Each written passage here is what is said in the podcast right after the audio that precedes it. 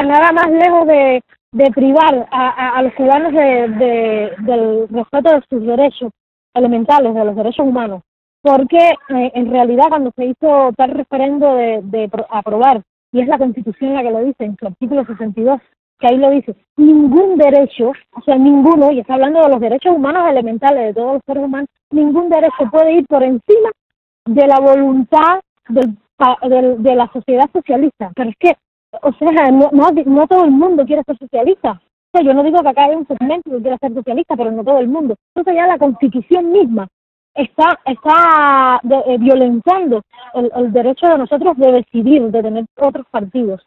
Y, y, y por ahí comenzaríamos nosotros la gran batalla nuestra, que sería cambiar esa constitución. Si esa constitución no se cambia, lógicamente no podríamos tener entonces ni partidos políticos, ni tener eh, de, la, posibilidad de, de, de, digamos, de utilizar nuestros derechos de, libre expresión y de, no estar de acuerdo con una ideología. O sea, eh, ¿Usted ha sido detenida alguna vez? Eh, retenida, y hostigada, detenida totalmente por tiempo indefinido.